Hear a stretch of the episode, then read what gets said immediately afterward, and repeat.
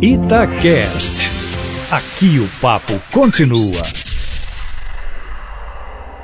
O presidente Bolsonaro chegou são e salvo a Nova York. Né? Havia muitas preocupações médicas a respeito do voo, né? a possibilidade, o risco de uma embolia pulmonar, de soltar um coágulo do, dos membros inferiores, mas nada aconteceu. Ele foi bem cuidado pelo Dr. Camarinha, foi direto para o hotel, não dá para fazer muita coisa, né? ele não vai ao Texas como estava programado, mas vai depois da ONU, que nesta manhã ele fala, na manhã desta terça-feira, faz discurso na ONU e depois vai ter um encontro com o ex-prefeito de Nova York, o Rudy Giuliani, né? que é um, um fã de Bolsonaro e vice-versa, né?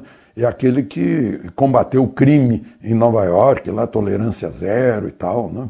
Não é esse atual que, que é, é, contra Bolsonaro de qualquer maneira, Bolsonaro também não vai, não vai visitá-lo. E volta em seguida para o Brasil. O discurso é uma tradição que não está no regulamento da, das Nações Unidas, mas uma tradição que, de certa forma, homenageia Oswaldo Aranha, o brasileiro que foi chefe da delegação brasileira na ONU, se tornou presidente do, do Conselho de Segurança, depois presidente da Assembleia Geral, e demorou três dias para votar a criação do Estado de Israel, só abriu para o voto quando percebeu que Israel ia ganhar. Né? Ele é homenageado pelos israelenses até hoje.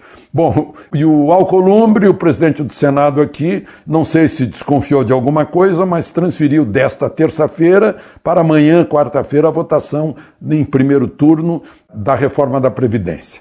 As pessoas que estão calculando aí os votos é que a reforma da Previdência vai ter mais de 60 votos precisando 40 para ser aprovada. Né? Depois tem ainda o segundo turno, a segunda votação.